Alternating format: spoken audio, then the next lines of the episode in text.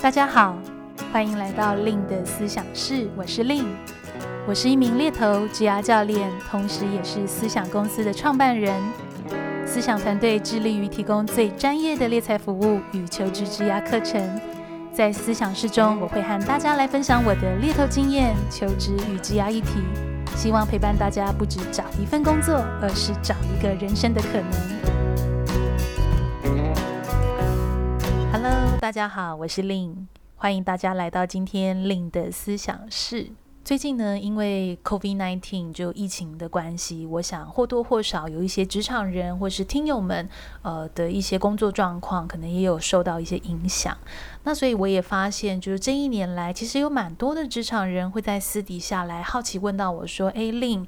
假如我的工作真的因为疫情受影响，比如说我的工作公司解散啦，或者是被解雇啦，那这样子的一个离职原因，到底我应该是要讲，或者是我可以怎么讲才会是比较好的呢？那也因为最近时常收到这样的一个问题，所以今天想要来和听友们来分享一下我们的求职神秘学系列，离职原因到底该怎么说？以我自己做猎头以来啊，我确实在面试的时候，我也会去评估所谓 candidate，就是每一个候选人他在每份工作转职或者是离职的原因。但是以我自己的立场来说，其实我想要听这个离职的原因，并不是真的要去听那个表面的原因，而是站在我的立场，我会更在乎这个人他每份离职原因背后的逻辑是什么。那为什么我会这样强调呢？因为这份逻辑呢，其实更多的隐含的是我们。身为职场人，诶，这个人他是如何去诠释，比如说离职的这件事的发生？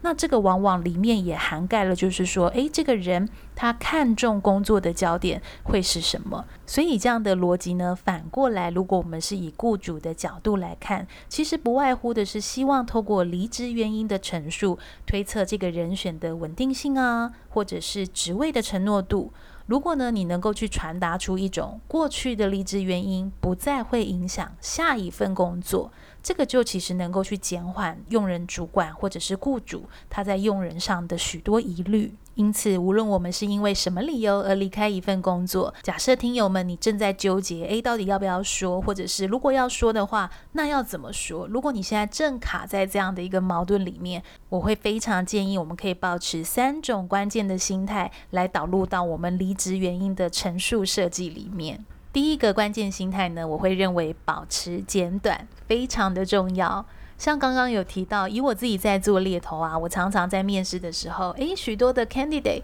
他可能在跟我陈述他的离职原因的时候，也许是因为怕我的误会，或者是担心雇主不够了解，常常其实会陷入到一种状况，是大量的补充细节。但是这样的状况呢，在我们过度去交代离职的过程，其实这样的一个陈述方式，不仅没有办法让别人感觉到你的自信心，甚至有时候有一种那种越描越黑的感觉，好像就是那种。在解释的过程里面，反而让雇主觉得有一些疑点，或者是抓到其他好像任何你可能会在因为同样原因而离开的风险。那这个对于我们在争取一个机会的时候，其实它会可能对我们造成一点小小的雷区的部分。所以这样讲可能很抽象。如果我打个比方来说，好，假设叫做，诶，如果你是因为离职的原因是因为部门的缩编。如果你解释太多的话，可能听起来会有点像下面这样子，比比如说。啊，因为之前我有听说我们部门要缩编啊，但是我在原本的职位待了三个月，那我本来是想说我可以有机会留下来继续服务，可是没想到新的主管上任后，只留了一个原本的小主管，那其他人都被解雇啦，所以我本来是有在争取留任，可惜部门没有太多的人事预算，所以我就离开了这个工作。好，那不晓得听友们听到这段，你会不会觉得有点诶，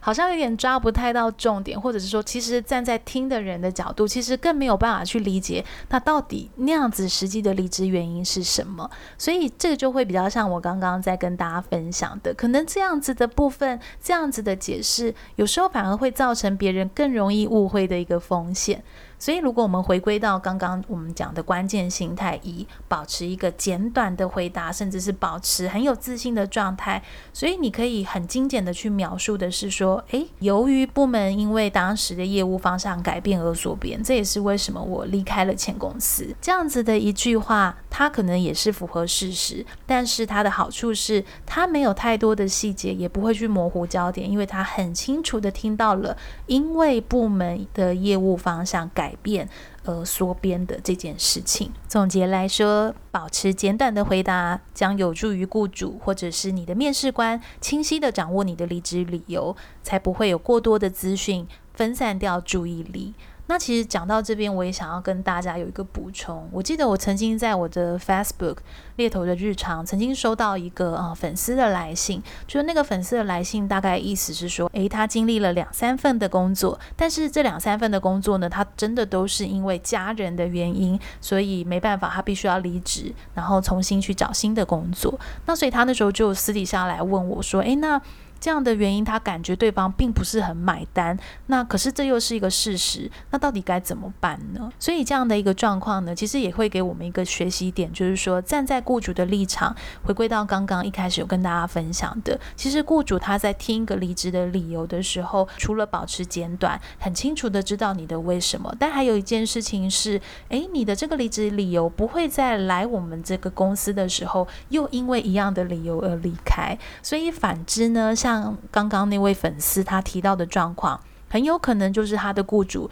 诶，已经听到了多次，都是同样这样的一个理由。虽然它很简短，可是它重复性太高，也会导致雇主的那个风险的天线，好像它就打开了。这也是为什么呢？我们除了保持简短，这个理由的一个说服力也变得非常的重要。再来呢，想要和大家来谈谈第二个关键心态，那就是保持积极正向。其实不管是什么离职理由，就算是因为疫情啊，或者是刚好遇到一些意外事件等等的，其实都要让对方感觉到你是保持正向的心态在看待这件事情。什么叫做正向的心态？比如说你的回答是包含主动寻求更好的发展，或者是你想要在某某专业上更精进，或者你因为某某原因想要寻求职涯的转型，就是这个原因，它其实是非常具体，而且是正面的。如果离职理由听起来叫做负面表述的话呢，它听起来可能会是长这样子的。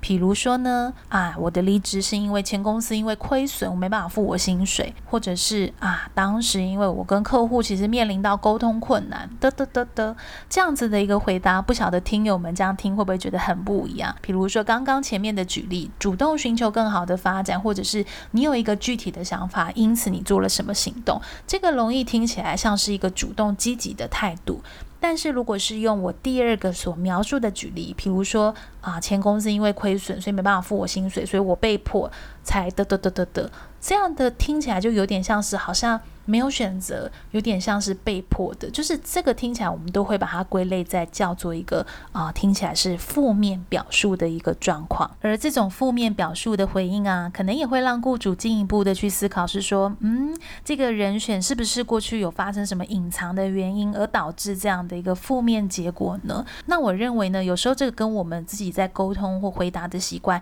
也很有关系，因为像有的人，他可能就是比较谨慎，或是比较风险的思考，又或者。可是他是很实事求是，所以对于有些人来说，他习惯的沟通方式就是去陈述一个事实，也包含了刚刚我们的举例。可能我就是在描述一个事实，叫做前公司因为亏损没办法付我薪水。但是呢，如果我们是要应用在离职理由上，我还是会去建议，我们可以去想想有没有正面的部分，是我们可以来转化，或者是我们来包装我们的回答的。那我一样来举个例子，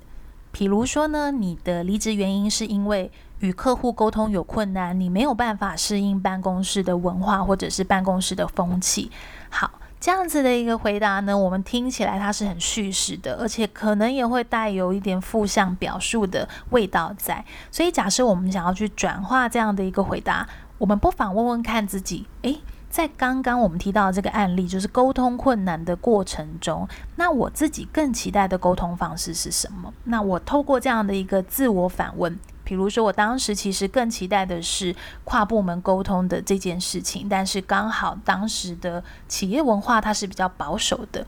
也因此呢，我们其实可以转化那个回答是，当时离职的理由，我认为是因为评估自己的优势是在跨部门协调，因此我想要找到一个对应的发展空间。好，比如说这样的一个回答，就会比我们刚刚有没有直接那个叙事是说啊，我与客户沟通有困难，我没有办法适应办公室的文化，这样子的一个角度呢，可能会更将对方在倾听的焦点放在你对自己的了解，或者是你自己的一个优势。那这段举例呢，我都有放在部落格的文章里面，所以呢，如果听友们呢，你想要搭配一下文字，稍微咀嚼一下这段所谓正向跟负向的话，你不妨呢可以去找我猎头的日常部落格里面的文章，请帮我搜寻一篇我的旧文，叫做《什么才是可以被接受的离职原因》。这篇文章呢，我有放刚刚提到的一个案例，可以帮助我们去思考什么叫做正面表列啊，什么叫负面表列。那透过转化后的这种正向。叙述呢，其实会帮助我们减低雇主从离职理由听到的风险，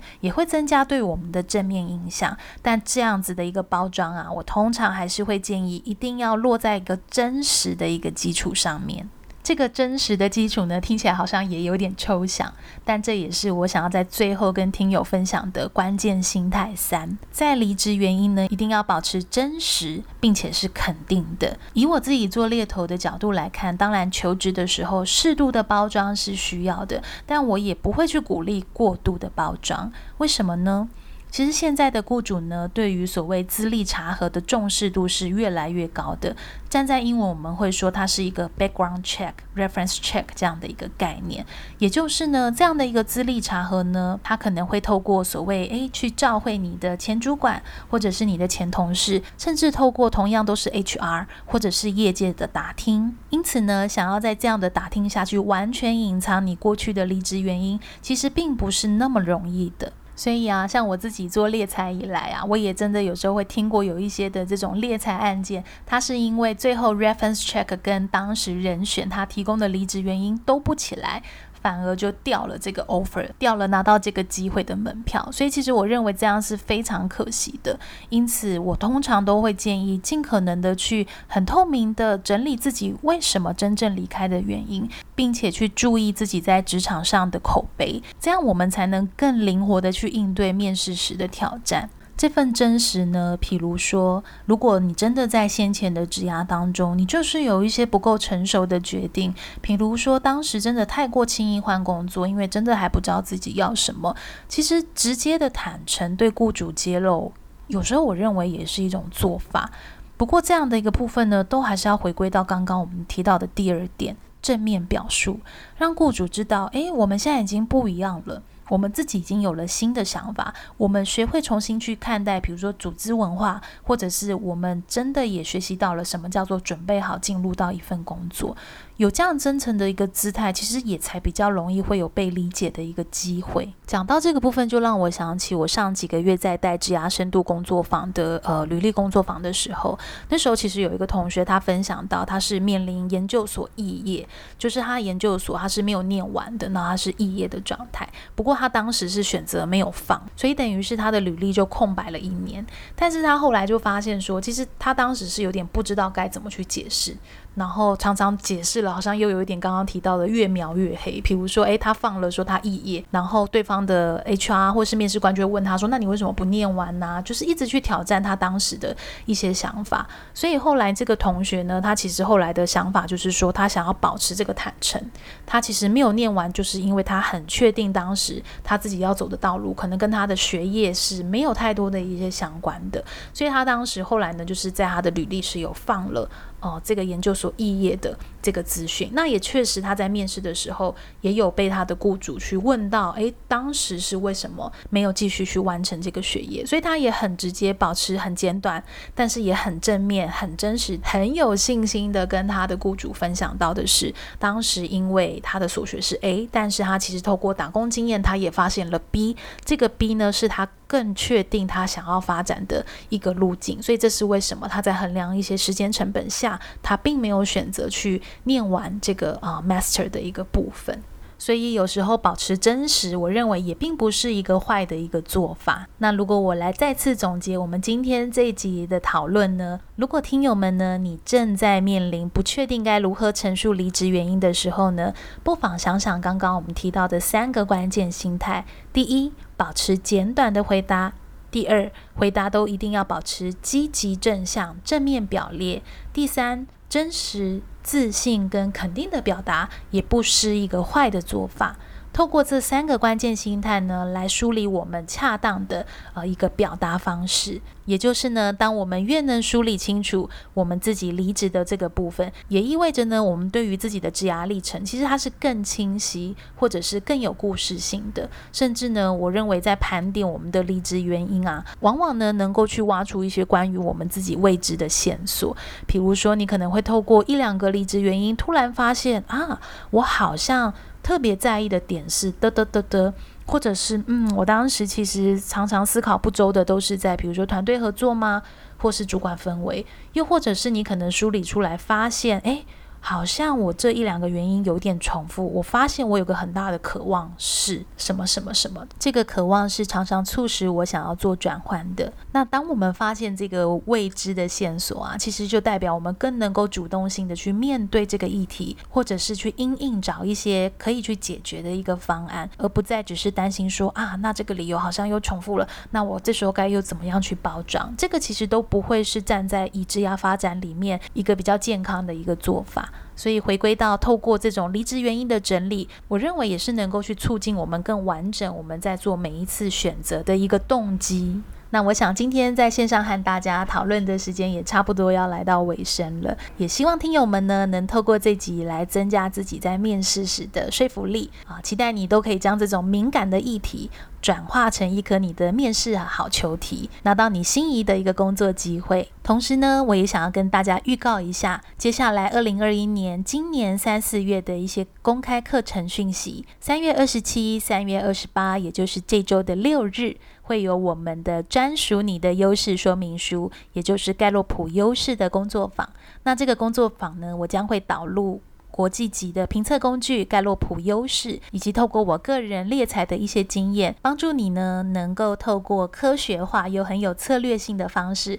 来盘点自己的一个职涯，爬梳自己的一个优势。那四月的部分呢，四月十七礼拜六会是我们的一个履历工作坊。那这个履历工作坊呢，我们会去非常强调所谓克制化的一个履历技术。再来是四月十八星期天。会是我们的面试工作坊。那其实履历跟面试的一个主题呢，我都会透过我的一些猎才经验，我如何很有策略性的帮助我的 candidate 去拿下一个所谓的一个 job offer。那这两天的工作坊呢，我都会带入非常实战的一些经验，或者是一些个案模拟的一个情境，帮助大家呢是真正站在所谓雇主的一个角度，很有效率的呢来准备自己的履历。和面试。如果你对于我们的一个课程呢，想要报名，或者是有任何的问题，又或者是你想要跟我预约所谓一对一的 G R 咨询，都可以加入我们的 Line at 的官方账号。我们的 Line ID 是 at L Y N N C A R E E R S。这个账号呢，都会由我的一个助教呢来为大家做协助。那如果你喜欢今天我们这集 Podcast 的主题呢，也别忘了可以追踪我的 Facebook。IG 部落格搜寻猎头的日常就可以找到我喽。那期待和大家在下集线上相见，拜拜。